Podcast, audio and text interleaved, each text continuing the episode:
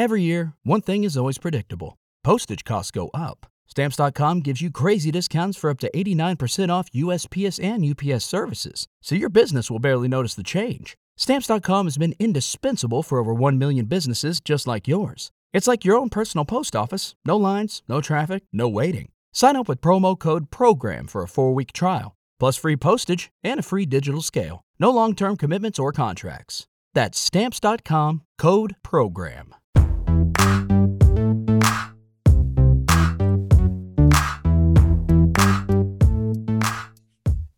Hoje gestão sem crise vai ser bem interessante.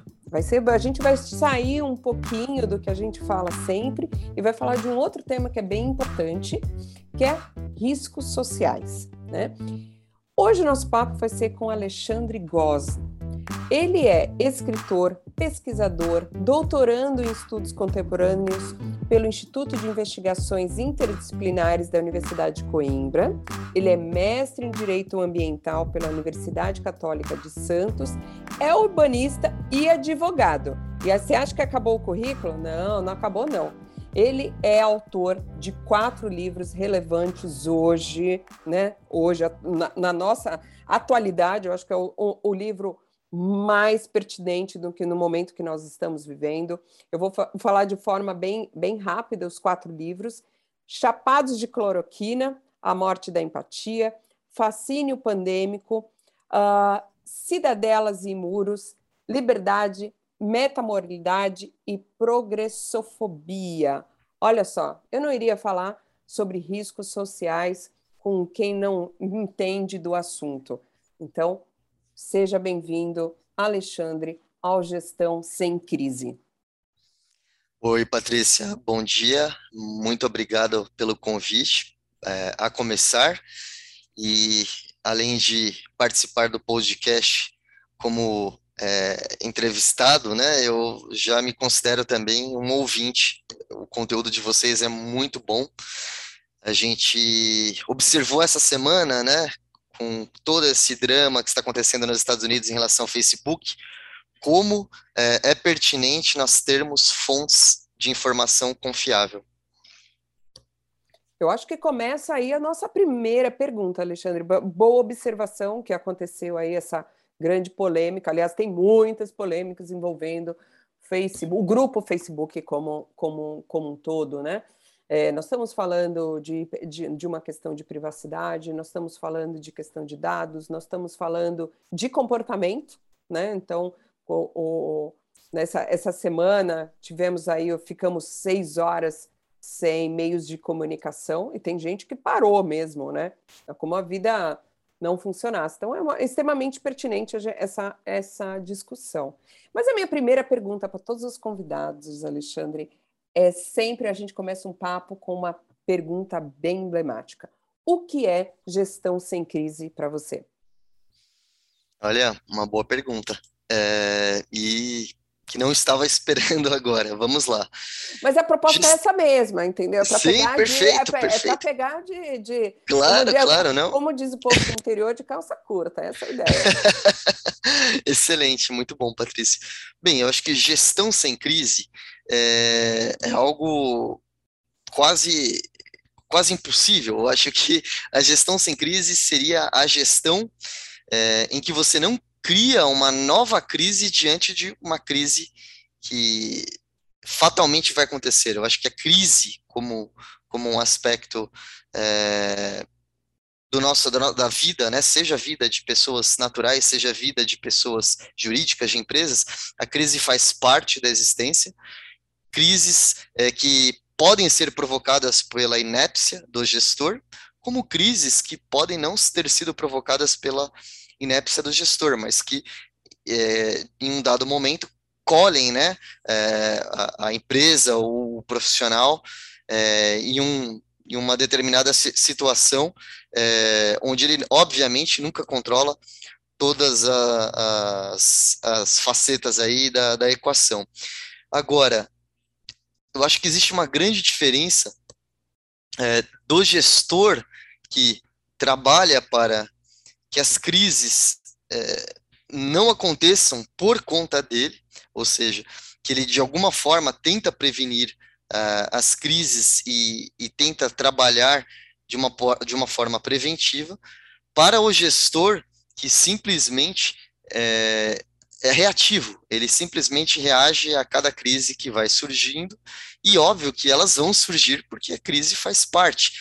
Se a gente for pensar, levando a, a questão para a raiz da coisa, né, para um aspecto bem filosófico mesmo, é, a vida é uma sucessão de crises, se a gente imaginar que, por exemplo, é, uma mulher que engravida, né, ela vai ter a gestação dela, é, e, de certa forma, o parto é uma crise né, da gestação que o, o produto final dessa crise é o nascimento, né? É, então, eu acho que é importante que nós consigamos é, evitar as crises que são evitáveis e extrair das crises inevitáveis o melhor possível para que nós não tenhamos mais aquela crise e que no futuro tenhamos que lidar com outros tipos de crise é, de uma forma sempre construtiva. E aí eu até volto aí o que você comentou do que a gente falava agora no início do Facebook. É uma crise, né? É uma crise para a sociedade e é uma crise para a empresa, porque agora nós temos pela frente toda uma discussão em relação que você, como você comentou, em relação à privacidade, ao manuseio de dados, ao direito de informação e também a questão das leis antitrust, né? é, é uma crise. Cabe aí a, a sociedade extrair o melhor para ela e o Facebook é, também tentar extrair o melhor para ele. Tem muito a ver essa sua colocação com, nosso, com, com essa nossa pauta de hoje, né? Cada vez mais nós estamos inseridos no meio tecnológico, né? A, a, part, a partir do momento que eu entro num estabelecimento, seja físico ou virtual, a pessoa sabe que eu estou ali, certo? Ou ela certo. precisa saber que eu estou ali. Né? Se, eu for, se eu for num show, né, num grande estádio, a organização ela precisa saber que eu estou ali, caso um cenário crítico aconteça, ele saber que ele precisa me acionar para me tirar de lá. Ó, a Patrícia está na nossa lista, tá? No Sim. mundo virtual também é assim né? Não é diferente. Eu entro num estabelecimento Sim. virtual e ele precisa saber quem é que está naquele estabelecimento. A grande questão, que eu acho que tem muito a ver, você sabe que eu sou psicanalista, gosto, gosto, me envolvo muito com o tema de risco e de crise, e gosto muito de filosofia, não, não tenho formação em filosofia, uh, mas aonde que eu vejo assim, cada vez mais que a gente entra virtualmente, é, aquilo vai atraindo mais, né? E quanto mais isso a gente está exposto. Talvez aí não entre uma questão aí de como a gente entrar nesse equilíbrio de exposição, de te, oferecer meus dados em um caminho que eu não consiga talvez voltar, né? O quanto que nós Sim. estamos imersos na tecnologia, Quais são os riscos hoje, ao seu ver, ao seu ver, uh, para o nosso dia a dia, né? Eu acho e, né? E para e, né, para a saúde como um todo, para o ser humano, o desenvolvimento do, do, do, do, ser humano. Como que você vê isso, né? Então, isso sim é um risco social, isso é um risco uh, psicológico, é um sim. risco de dados, é um, tem vários riscos aí envolvidos. Queria, não estava nem na nossa pauta, né? Mas eu acho que quando a gente está envolvido aí é, no, super bate-papo, um bate-papo de podcast, eu acho que a gente vai falando e aí a gente construindo pensamento. Queria ouvir um pouquinho aí de você que está tão envolvido aí com o estudo da humanidade. Claro, Patrícia. Eu acho que o podcast, ele sempre, a ideia dele nasce como um blues, mas ele se desenvolve como um jazz, né? É, acho que faz parte. Você prepara os riffs de guitarra, mas o improviso faz parte e ele é bem-vindo, né? Porque é uma troca. É, olha, eu acho que para a gente conceber os riscos que nós estamos é, vivendo agora, com essa era, que inclusive é tratada por alguns historiadores, por exemplo, é, o pessoal da Universidade de Oxford, entre eles o professor Luciano Floridi, ele chama a nossa era Ele diz que a ruptura que nós estamos vivendo histórica, o momento é tão disruptivo que ele fala que já não é mais suficiente você classificar a nossa era é, dividindo, né, como a gente costuma dividir em antiguidade, é, baixa Idade Média, alta Idade Média, depois Idade Moderna e a Idade Pós-Moderna. Ele diz que a ruptura é maior. Então, ele criou uma nova classificação para a nossa era, é, que ele chama de hiperhistória, ou seja, nós tivemos a pré-história, quando nós, segundo a definição, inclusive, da própria Universidade de Oxford, né, nós tínhamos a, a, a pré-história quando nós não tínhamos nenhum tipo de tecnologia de informação. A única tecnologia de informação que existia era a oralidade, né, ou algumas pinturas rupestres, etc. Quando que nós passamos da pré-história para a história? Exatamente quando a escrita ela é criada. Essa é a definição aceita, né, de uma forma pacífica. A escrita, então, seria a primeira tecnologia de informação que nós é, criamos, que a humanidade criou isso lá na Suméria, né, aquelas escritas cuneiformes.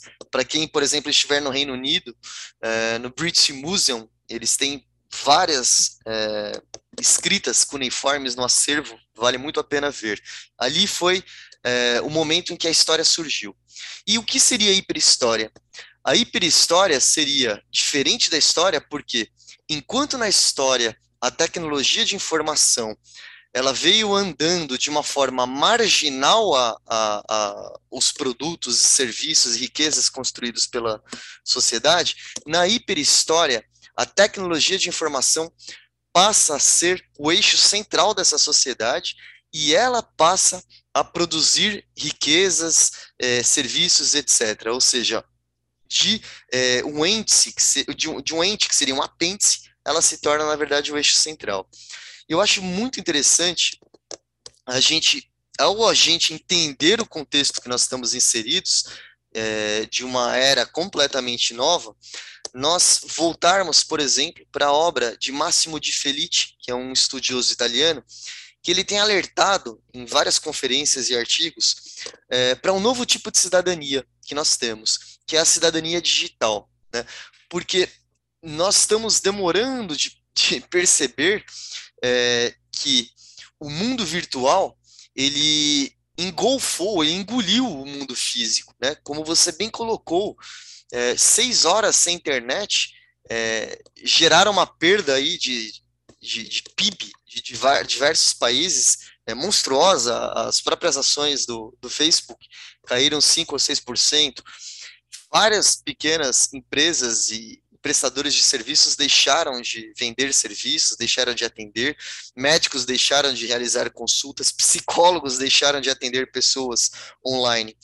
Então, nós, é, eu, eu, diria que uh, na, a segunda-feira foi um cartão de visita para nos lembrar que o mundo físico realmente foi engolido pelo mundo digital. É, e quais são as consequências disso? Nós estamos ainda é, compreendendo essas consequências, mas algumas delas são positivas e muitas outras são nocivas. Entre as positivas, é, eu acho que nem, nem vou adentrar muito, a não ser que você queira, a gente volta a falar, porque elas já são bem conhecidas, a velocidade da informação, claro, a, claro. possibili né, a possibilidade de, de nos reunirmos como nós estamos fazendo agora nesse podcast, a facilidade com que familiares conseguem se comunicar, a extensão da medicina, né? Hoje nós temos aí é, robôs realizando cirurgias nos Estados Unidos, em pessoas que estão no Japão, isso é incrível. Agora, nós temos que falar dos riscos, que eles existem, e esses riscos são muito maiores do que apenas riscos para o nosso eu digital, né? É, existe um outro pensador muito interessante, um antropólogo é, britânico chamado Tim Wingold, que ele diz que nós estamos vivendo um esquartejamento ontológico do ser. O que seria isso? Isso é Se intenso, antes, hein? É, mas é verdade. Se antes é, a Patrícia ou o Alexandre, ele se esquartejava no relacionamento interpessoal presencial, ou seja, eu, Alexandre, agora, é, como acadêmico que está fazendo o podcast com você, quando eu desligar aqui, eu sou eu, padrasto, que está cuidando do meu enteado, que está com uma virose. Quando minha esposa chegar, eu sou eu, Alexandre, marido. É, daqui a pouco eu respondo uma mensagem é, do meu escritório, eu sou eu, Alexandre, profissional. Ok, já era um esquartejamento, mas agora esse esquartejamento ontológico, ele atingiu níveis muito maiores, porque eu também sou o eu, Alexandre, do Instagram, que não é o mesmo eu, Alexandre, é, do Twitter, que não é o mesmo eu, Alexandre, consumidor da Amazon, que não é o mesmo eu, Alexandre, do login da Universidade de Coimbra. Então, essa multifacetação é, de eus é, torna para o ser humano que nesses últimos milhares de anos viveu sempre presencialmente, torna é, a ele bastante difícil administrar essa quantidade de eus. E um dos riscos é, verídicos e, e, que está acontecendo, ele já não é mais um risco, esse risco está sendo concretizado, é que as pessoas comecem a tomar a parte pelo todo. Então, um dos grandes problemas que tem sido é, expo, exposto pelos profissionais, por exemplo, da área da saúde psiquiátrica, foi bem abordado naquele documentário O Dilema das Redes, que está no Netflix, é, é em relação, por exemplo, ao suicídio. Né? É, o suicídio especialmente de jovens, moças, adolescentes, que se perdem dentro do, do eu do Instagram é, e começam a tomar to, a parte pelo todo, ou seja, elas começam a acreditar que a realidade estética da pele, do corpo, do cabelo é aquela realidade do Instagram. E isso decorre justamente por conta dessa lógica né, do algoritmo que é muito tóxica para nós, porque qual é a lógica do algoritmo? A lógica do algoritmo é que o que deve viralizar é o que é muito diferente, o que é a minoria, o que é a exceção. Isso vale para tudo, ou seja, quando nós vamos observar o que viraliza nas redes sociais é o ódio, é o rancor, são os crimes, são é, as práticas de delitos, e do mesmo jeito que vale para tudo isso que, que é feio, que é perigoso, que envolve risco, também vale para as qualidades extremamente aristocráticas. O que, que eu chamo de qualidades aristocráticas? Qualidades, Patrícia, que não estão é, alcançáveis, não são atingíveis para a maioria de nós. Por quê? A maioria de nós, seres humanos, né, nos 7 bilhões, nós somos a maioria, ou, ou seja, a maioria de nós não está destinado a ser um astro de cinema. A maioria de nós não está destinado a ser é, é ter uma beleza aristocrática, uma beleza incomum. A maioria de nós não tem o talento né, de um Mozart, de um Paul McCartney. A partir do momento que a rede social começa a viralizar apenas essas qualidades aristocráticas, é, quem não tem essa qualidade e, e, só vê isso na tela o tempo inteiro passar, é, começa a sofrer bastante e, e começa uma busca para tentar alcançar aquilo. Isso é muito, muito grave, muito grave porque a gente está mandando uma mensagem para os, os nossos jovens de que a vida só tem valor se você realmente tiver uma daquelas qualidades ou várias daquelas qualidades aristocráticas. O grande desafio é, é que foi estabelecido um padrão que no qual que você não sabe nem o que é certo. O que é certo? Exatamente. É, você, não exi, na verdade, não existe certo, né? Você falar assim, alta ou baixa, uh, loira ou morena, né? Ruiva. Não existe certo ou errado, né? É, é, Exatamente. Eu, eu, acho que a grande questão, estou falando de uma forma simbólica de, de cor de cabelo, que é um dos temas mais buscados nas, nas redes sociais, é, mas não existe. Então, não, eu não, não tenho. Não existe um padrão certo. Eu acho que é, é o grande desafio da sociedade entender que não existe esse padrão. E aí eu acho que a gente está falando aí uma questão de risco social, risco educacional, risco digital, e aí a gente vai para um outro lado da moeda, o quanto que a gente agora também tem que é, educar as gerações atuais e as futuras sobre educação digital, educação social, é, é, educação com, e valores, né? para você ir criando, tirando esses paradigmas que foram criados pra, e você evitar ou, ou minimizar o, os impactos em consultórios de analistas, né, de psicanalistas, porque a frustração gera angústia, que gera aí problemas futuros, né? E o que a gente mais viu nos últimos dois anos foi o crescimento aí de problemas, pessoas com problemas, é, não estou nem falando mentais, né? Estou falando aí é, é, problemas que surgiram psicológicos de um desenho que foi, de, foi criado. Então, até você está trazendo esse exemplo, na pandemia, é, parecia que as pessoas não tinham problema, né? O problema era o que tinha na sua casa, né? Então, Sim. porque você entrava nas redes sociais, a pessoa, as pessoas estavam na praia, estavam na piscina, estavam em outros momentos e, e você em casa com, com, com preocupação se iria perder o emprego ou não, né? Então, Sim. você fala que assim, putz, olha a minha vida e olha a vida do outro, né? Só talvez o outro também esteja com outros problemas do qual você nem sabe, né?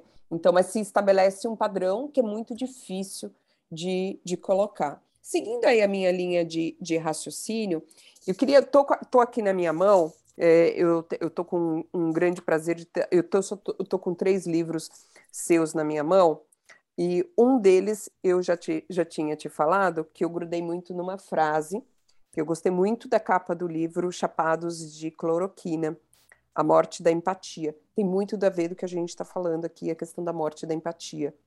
E eu achei muito marcante essa frase, o colapso de um país, né?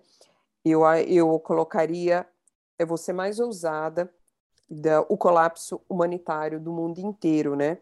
É, então, eu queria que você me falasse um pouquinho aí dessa frase. Do, eu vou falar, fazer duas perguntas em uma sobre a questão Sim. da morte da empatia, super forte, super forte. E aí a outra frase é o colapso humanitário, né? Do, ou Sim. duas frases muito fortes e que faz sentido, né? Eu vejo com aí essa virada 2019-20, quando a gente vira para 2020, do que era antes e o que é agora, tá? Queria que você me falasse de o como que Sim. você vê esses dois momentos dessa frase forte, morte da claro, empatia, claro. colapso humanitário. With lucky landslots, you can get lucky just about anywhere. Dearly beloved, we are gathered here today to. Has anyone seen the bride and groom? Sorry, sorry, we're here. We were getting lucky in the limo and we lost track of time. No, Lucky Land Casino, with cash prizes that add up quicker than a guest registry. In that case, I pronounce you lucky. Play for free at LuckyLandSlots.com. Daily bonuses are waiting. No purchase necessary. Void were prohibited by law. 18 plus. Terms and conditions apply. See website for details. Okay, round two. Name something that's not boring. A laundry. Ooh, a book club. Computer solitaire. Huh? Ah. Sorry, we were looking for Chumba Casino. That's right. ChumbaCasino.com has over 100 casino style games. Join today and play for free for your chance to redeem some serious prizes. ChumbaCasino.com. No purchase necessary. By law. 18 plus terms and conditions apply. See website for details. Claro, Patrícia. É... Bem, eu acho que vale a pena eu, eu narrar brevemente como eu me interessei pelo tema da empatia e de certa forma, como ele, ele me buscou também. É, pegando o gancho do que você falava, é, me chocou muito no início da pandemia é, essas pessoas, né, influencers, celebridades e tal, enquanto, como você comentou, famílias se preocupavam, né, é, o dono lá do cafezinho, do lado dos fóruns que fecharam, não sabia como ia sobreviver, porque ninguém mais ia tomar café lá, é, a pessoa que trabalhava como segurança numa discoteca, num, não teria mais seu emprego. Enquanto pessoas se preocupavam com o elementar, é, nós tivemos muitos exemplos de outras pessoas que praticamente cuspiram né, na, casa, na cara da sociedade, realizando festas, especialmente aqui no Brasil. É, tivemos pessoas famosas até que tiver, perderam até patrocinadores de uma forma muito justa, porque deram um pancadão nas suas coberturas de luxo no meio do isolamento, ou seja, violaram o lockdown e ainda esbanijaram, né, se gabaram da, da violação da lei e, e pisotearam até a dignidade alheia, né? Ou seja, enquanto pessoas estavam é, sendo entubadas, elas estavam celebrando sabe-se lá o quê. Eu acho que é, essa falta de empatia sempre é, é, uma coisa que sempre existiu na humanidade, mas ela vem se agravando. É, e aí eu recorro a um, a um conceito do filósofo Byung-Chul Han, um filósofo coreano radicado na Alemanha, de sociedade da transparência. O que seria a sociedade da transparência? É, a gente vive um momento em que esse exibicionismo, esse narcisismo, ele se tornou patológico é, para as pessoas que, que atingem esse patamar de condição financeira, não basta mais só ter, uma parte delas precisa também é, arrotar, exibir, demonstrar que tem. E, e se para isso o preço a ser pago for é, não ter empatia com, com as pessoas que, que estão numa situação né, de colapso, como a gente mencionava, elas pagam esse preço, não tem problema. Se a gente puxar o fio da meada, segundo o Churran, isso decorre é, de uma atomização da, da sociedade, ou seja, nós estamos é, nos incubando né, em células minúsculas de uma grande colmeia, onde eu não tenho contato com o meu vizinho. Isso, inclusive, é muito bem ilustrado num desenho que eu indico aqui, numa animação que eu indico, que está, uh, eu não me recordo agora em qual dos streamings, se é na Netflix ou na Amazon, se chama A Família Mitchell, é, onde basicamente uma grande empresa de tecnologia desenvolve uma inteligência artificial, é, essa inteligência artificial assume o controle e ela, e ela, e ela só dá um caminho para a humanidade, ou ser exterminada, ou é, cada um teria direito a um casulo esse casulo fazia parte de uma grande colmeia, ele seria exportado para o espaço, então a humanidade ficaria fora do planeta, e aí todo mundo fica chocado, né, na hora que a, a inteligência artificial avisa que essa é a alternativa B. E é engraçado, Patrícia, é mórbido e engraçado, porque aí a inteligência artificial fala assim, mas fique tranquilo, que no casulo tem Wi-Fi, e aí todo mundo corre e entra dentro do casulo, né, e aí tá tudo bem. Bem, diante desse quadro onde uh, uh, existe esse exibicionismo, essa necessidade de transparência. Por outro lado, como o Tio Han coloca, existe também uma falta de transparência, no sentido de que as pessoas que estão praticando aquele exibicionismo, elas estão é, como num, num cenário, numa lógica cenográfica de cinema, elas estão jogando luz só é, no que interessa. E a sociedade tem agido assim dessa forma. Por baixo dos panos, né, no subterrâneo da sociedade, o que está acontecendo, na verdade, é, é um colapso. E aí a gente pergunta, o que, que a falta de empatia, o que, que a morte da empatia tem a ver com o colapso? Tudo tem a ver, tudo tem, tudo tem a ver com, com, com a falta da empatia. Na verdade, nós vivemos um momento é, onde existe uma grande reificação do indivíduo. O ser humano, ele cria né, a lógica liberal, a lógica é, da sociedade de mercado, que deveria servi-lo, né? em um dado momento, o próprio ser humano ele passa a ser também mercadoria. E nós não temos empatia por coisas em geral, né? nós não temos empatia por pedra, é, por é, garrafas, por joias, etc. Nós podemos ter apego, mas não empatia. Ninguém vai chorar muito é, é pela substituição ou pela perda, pelo extravio de bens que são facilmente é, substitu substituíveis.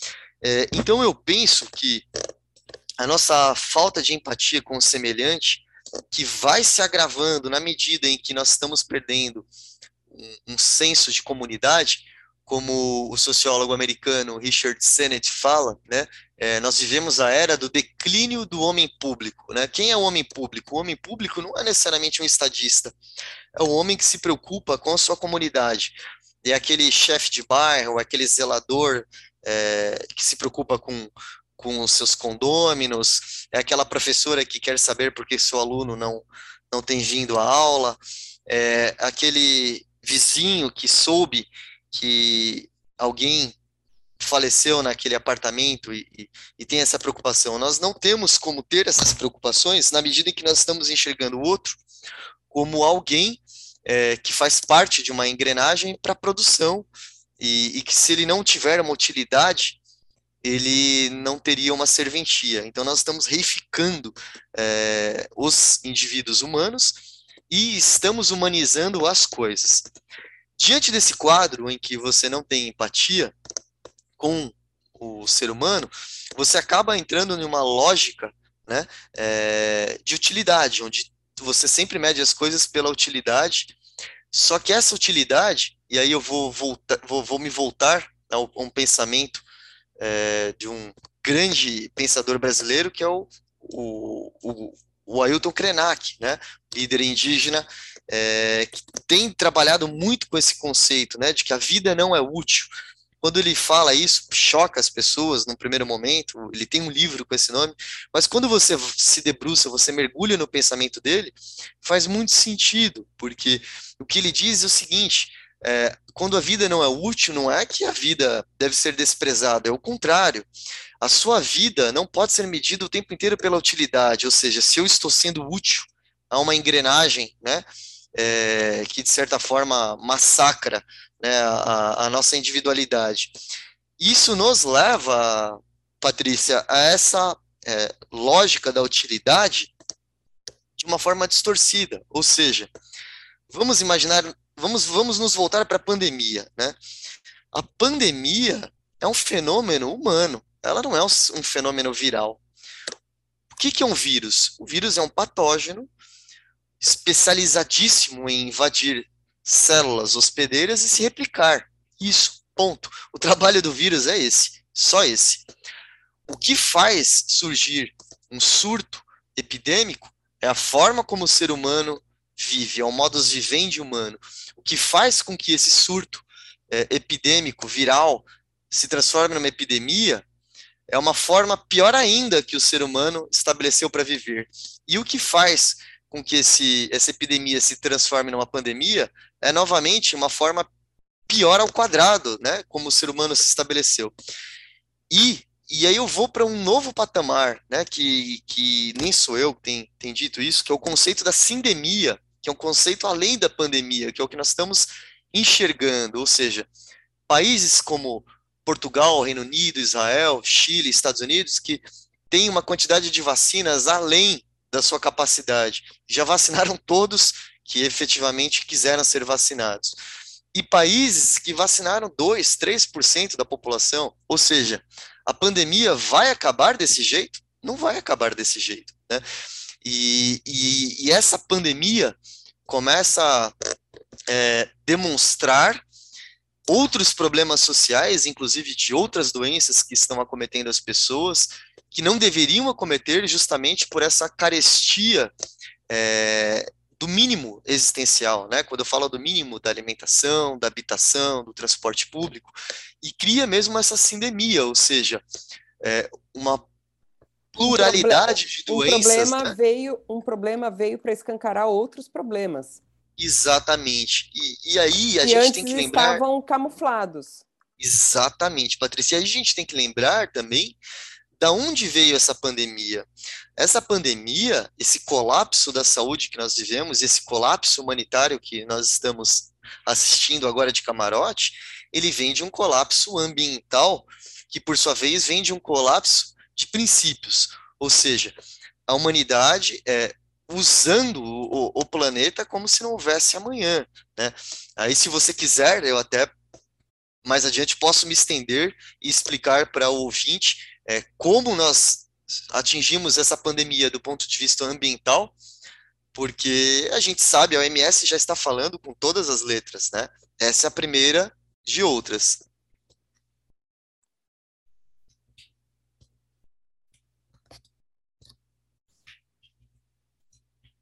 Alexandre? Oi, oi. Oi Estou aqui, aqui, Patrícia. Estou aqui. Oi. Esta é a primeira de outras. Sem dúvida, sem dúvida, sem dúvida. Por quê, Patrícia? Se você, se você achar que esse tema é relevante, eu posso me estender aqui. Não, não, pode, a gente pode complementar, e aí você me falar, acho que é um pouquinho do tema atual, é, falar de o risco social também é um pouquinho do, da, da pauta mundial, que é o ESG, né, que a gente fala de Sim. meio ambiente, social e governança.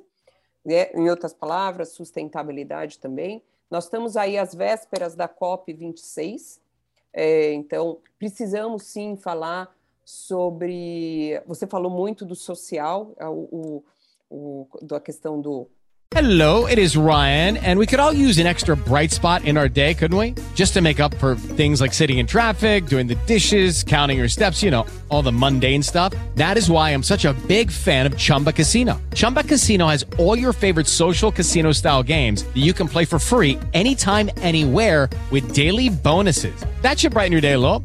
Actually, a lot. So sign up now at chumbacasino.com. That's chumbacasino.com. No purchase necessary. BGW. Void were prohibited by law. See terms and conditions. 18 plus. O, o quanto que escancarou né, o, o, as diferenças sociais no mundo inteiro, não é somente no, no, no, Brasil. Uh, e, mas eu acho que também ficou muito claro a questão da necessidade da gente cuidar do meio ambiente. Quando o mundo para, a gente percebe que, assim, olha o que nós estamos fazendo, né? E essa é uma reflexão muito grande, né? Muito grande. Eu tenho Sem lido dúvida. muito sobre o assunto, né? Tem se falado muito que precisamos voltar ao zero, né? É, e não é um problema é, das organizações e nem dos governos, é um problema nosso. Nós Sim. precisamos mudar os nossos hábitos e os nossos consumos para pensar no amanhã. Sim, a gente precisa, nossa responsabilidade sim é pensar no amanhã. Né? Queria que você entrasse muito nisso, que eu acho que é uma pauta bem atual, para eu vou finalizar com, em seguida com mais uh, duas perguntas.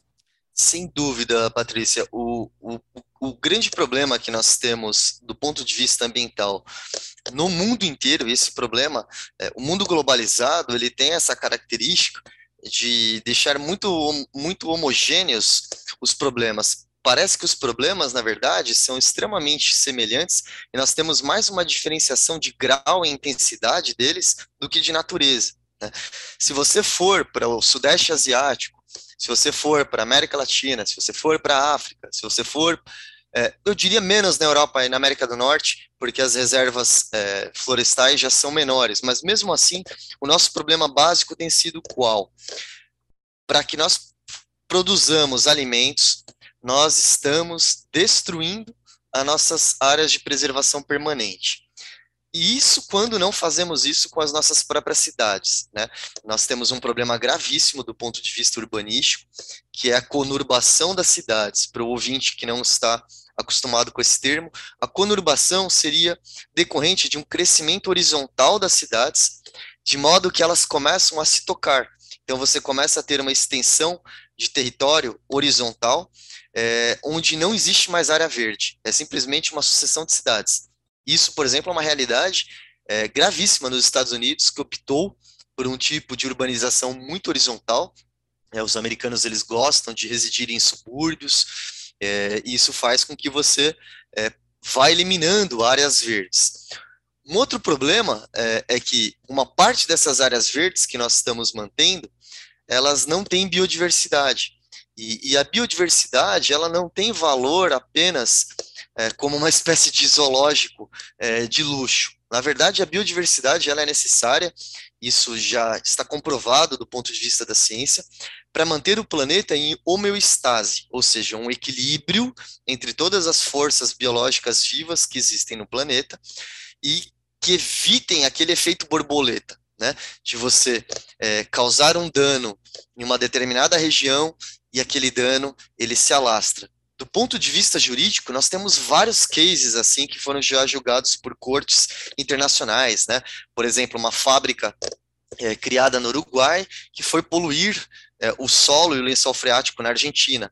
Nós tivemos o caso na Europa mais famoso, mais emblemático nos anos 90, do Danúbio, né? Houve um, uma baita de uma guerra entre a Hungria, guerra que eu falo do ponto de vista judicial, né? Entre a Hungria e a antiga é, Tchecoslováquia, que depois veio se separar e, e ficou só a Eslováquia, porque existia um projeto de você é, criar comportas no Danúbio e, e houve um grave dano ambiental né, durante essa, essa obra.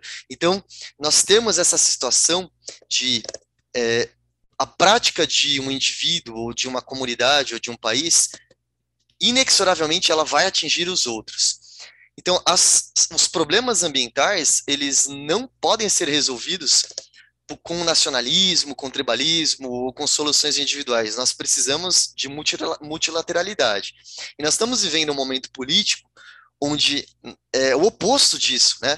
Nós temos aí vários líderes populistas alimentando, né, xenofobia, ódio contra é, outros países, outros líderes, e esse não é o momento para nós termos isso. E aí eu volto à questão da produção de alimentos, que, ao meu ver, é o pior problema ambiental que nós temos e que está intimamente, umbilicalmente ligado com a pandemia. Por quê? Na medida em que nós precisamos produzir alimentos de uma forma é, ainda muito rudimentar do ponto de vista da eficiência, né, nós precisamos de uma vastidão de território, especialmente na pecuária. Né? A gente sabe que o consumo de água na pecuária é enorme, o, o, consumo de solo, né? precisamos de muitos milhões de quilômetros quadrados. E isso faz com que nós tenhamos que destruir essas áreas ambientais para criar pastos ou plantações, etc. Quando nós fazemos isso, Patrícia, nós começamos a atingir espécies silvestres que vivem naqueles locais há milhares ou milhões de anos, e nós começamos a aproximar animais domésticos e a, a própria espécie humana de patógenos com os quais nós nunca tivemos contato. Esses patógenos que, de certa forma, na visão humana, né, é sempre muito egocêntrica e, e muito antropomórfica, eles são os vilões, são eles que estão nos matando na pandemia. Mas, na verdade, eles estão sendo encurralados, porque na medida que você vai eliminando as áreas de preservação permanente, você vai também extinguindo aquelas espécies que eram os hospedeiros originais desses patógenos. E o patógeno. E gerando ele... outros riscos. Exatamente. Nisso, gerando outros você, riscos. Exatamente, porque aí o patógeno, ele passa, né, dentro de uma escala de seleção natural, ele passa a ter contato com uma espécie doméstica ou humana que ele não tinha. E aí pode ocorrer o que os biólogos chamam de spillover, ou seja, um salto entre espécies. Só que uma coisa, Patrícia, é você ter a convivência já em homeostase entre um patógeno que habita um hospedeiro a centenas de milhares de anos. Outra coisa que nós não sabemos, não, aí entra a gestão do risco, nós não sabemos como vai ser a convivência de um patógeno que nunca esteve numa espécie domesticada ou numa espécie humana. E isso numa sociedade globalizada, então o patógeno vai saltar de um animal que está em extinção para um animal que está em expansão, né? Nós somos 7 bilhões hoje, e que viaja em, em poucos minutos ele já vai estar em outro lugar esse é, um, é, uma, é um algo, é um, é um algo de gravíssimo risco. É, a OMS sabe disso. Bill Gates já alertava isso já há coisa de 5, 6 anos atrás. É, nós precisamos criar algum tipo de agência internacional de mensuração, de medição de risco patogênico. Se não, todas essas reclamações em relação à economia, que, claro, são graves, que paramos, paramos, temos agora é, o próprio Reino Unido, né, vivendo com desabastecimento também por conta da cadeia logística, é, nós vamos ter, ou, ter, que ter outras paradas, né? E, e, agora, por exemplo, o coronavírus, a despeito dele ter matado é, muitos milhões de pessoas, ainda assim o índice de letalidade dele é baixo. É um, é um patógeno que opta por um tipo de virose aguda, muito contagioso, é, que se aproveita do, do fato dele conseguir ser transmitido mesmo por assintomáticos, mas não existe garantia nenhuma de que um futuro patógeno ou uma, uma, mutação dele é, vá ter uma taxa de letalidade igual, inferior ou tão baixa. Então, este é um risco que a humanidade precisa lidar, e, e agora varrer este risco para baixo do tapete é, é, fatalmente ter que lidar com ele mais adiante, talvez de uma forma mais grave. De uma forma mais agressiva. É verdade, Alexandre. É uma delícia ficar te, te, te ouvindo, viu? São, Muito são vários, vários, vários raciocínios. Tenho que finalizar o nosso Gestão Sem Crise, porque o nosso tempo já foi, mas eu queria que você ter, falasse para o ouvinte, né, que está aqui, vai começar a ler o seu livro, e falasse o seguinte: das quatro opções de livro, qual a primeira que você indica para ter em contato aí com a sua linha de pensamento? Olha, é, cada, um- cada, aqui, cada, né? Tem cada que- obra. Tem que escolher um. Tem que, tem que escolher, escolher eu um. que- tem- Olha. Por exemplo, eu falo para os meus alunos: vai ler Bauman, começa com amor líquido. Ah, concordo. eu, eu sempre começo com amor líquido. Eu mesmo Olha, eu- iria falar assim: ó, ler o Alexandre, com qual eu começo? Eu, eu começaria pelo fascismo pandêmico, como uma ideologia de ódio viraliza, porque é um ensaio curto, ele foi escrito em apenas cinco dias durante o início da, da pandemia, e, e é uma obra que explica, ou tenta explicar, por que o ódio é tão atraente. Se o ódio ele é tão nocivo para a humanidade, ele nos faz tão mal como indivíduos, tanto para nós mesmos como para as pessoas que nós sentimos, por que mesmo assim ele faz tanto sucesso, né? E, e, e também ele tenta detectar uma linha genealógica do ódio, eh, demonstrando que ele não é simplesmente um antípoda para o amor. Ele é um sentimento um pouco mais complexo e, e que tem aí um sentimento subjacente anterior a ele. Eu acho que começaria por ele. Então, uma boa, então, para quem está ouvindo a gente, fascismo pandêmico como uma ideologia de ódio viral- viraliza. Então, tudo a ver com o que a gente falou sobre riscos sociais, riscos psicológicos, ris- riscos virtuais também e riscos de uma sociedade. Agradeço a Alexandre pela, pela, pela sua participação no Gestão Sem Crise. Muito obrigado, Patrícia, foi um prazer.